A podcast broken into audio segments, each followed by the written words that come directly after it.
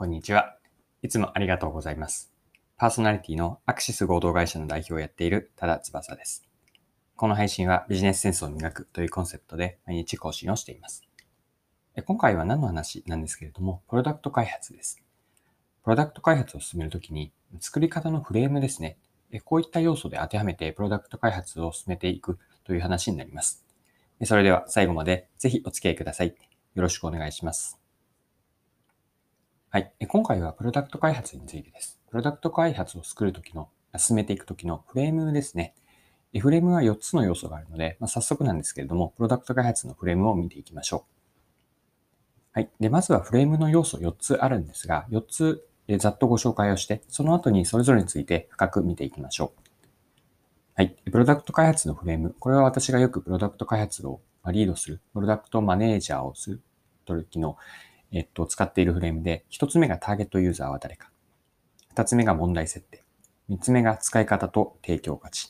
そして四つ目が実現方法です。以上の4つ、もう一度繰り返すと、ターゲットユーザー、問題設定、使い方と提供価値、そして実現方法。この4フレーム、4階層というか、4つのステップで順番に埋めていくようにしています。はい。では、それぞれ4つについてもう少し掘り下げて一緒に見ていきましょう。はい。一つ目の要素はターゲットユーザーです。で、ターゲットというように、自分たちのプロダクトのユーザーは誰かというのをしっかりと絞っていくんですね。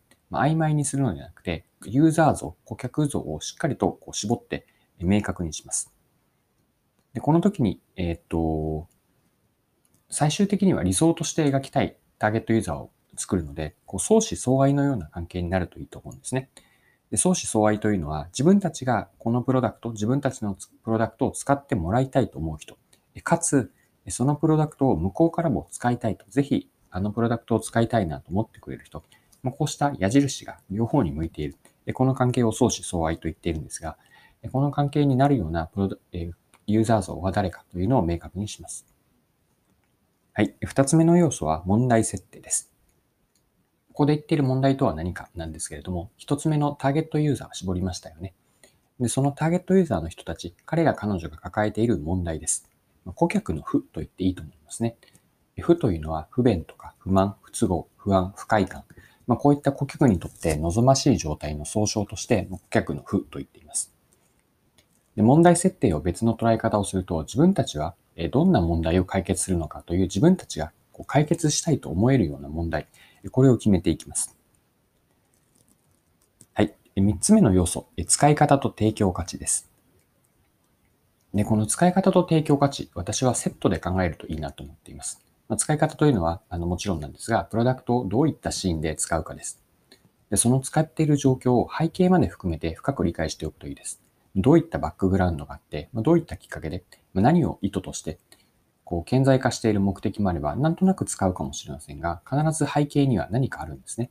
その下バックグラウンドときっかけ、そして使い方、その使った時のその人の感情も含めてですね、なるべく様々な角度から解像度高く使い方を理解します。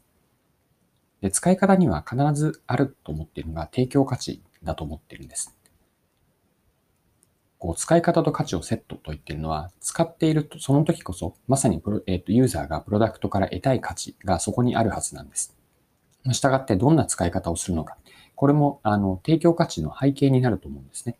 使い方と価値をセットに考えて、自分たちはプロダクトを通じて、どんな価値を本質的にそのユーザー、ターゲットユーザーの方々、彼ら彼女らに提供しているのか。この提供している価値をしっかりと言語化して理解しておくといいです。はい。4つ目のプロダクト開発のフレームの要素は実現方法です。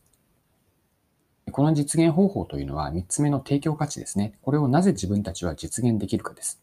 まあ、技術的な優位性かもしれないですし、あるいは、えっと、ユーザー体験のこうトータルでの設計かもしれません。機能面なのか、あるいはもう少し広げたデザイン面なのか、さらに使っている時のユーザー体験も含めてなのか、なぜその価値が自分たちは実現できるのか。より良いのは、え他者ですね、他の人たちはできなくて自分たちだけができる。こういった唯一無二の提供価値を実現していて、その提供価値を、えっと、そうさら、そうしている要因は何か、奥にあるご自分たちが持っている源泉は何か、ここも理解をしておくと、それをじゃあ実現するためにどういった開発をするのか、その開発をしてプロダクトを作って、えっと、提供して、そうすると、ターゲットユーザーの人たちが抱えていた問題が解消されて、最終的に価値を提供する。そのためにどんなプロダクトを開発するのか。以上の今回ご紹介した4つですね。フレームのターゲットユーザー、問題設定。3つ目が使い方と提供価値。そして4つ目が実現理由、厳選ですね。以上を4つセットにして一貫性を持ってかつ具体的に描いていくとプロダクトプロダクト開発が進めやすくなるかなと考えます。はい。今回も貴重なお時間を使って最後までお付き合いいただきありがとうございました。この配信はビジネスセンスを磨くというコンセプトで毎日更新をしています。次回もぜひ聞いてみてください。また、フォロー、チャンネル登録をしていただけると新しい配信を見逃すことがなくなります。まだの方はぜひフォロー、チャンネル登録をよろしくお願いします。それでは今日も素敵な一日をお過ごしください。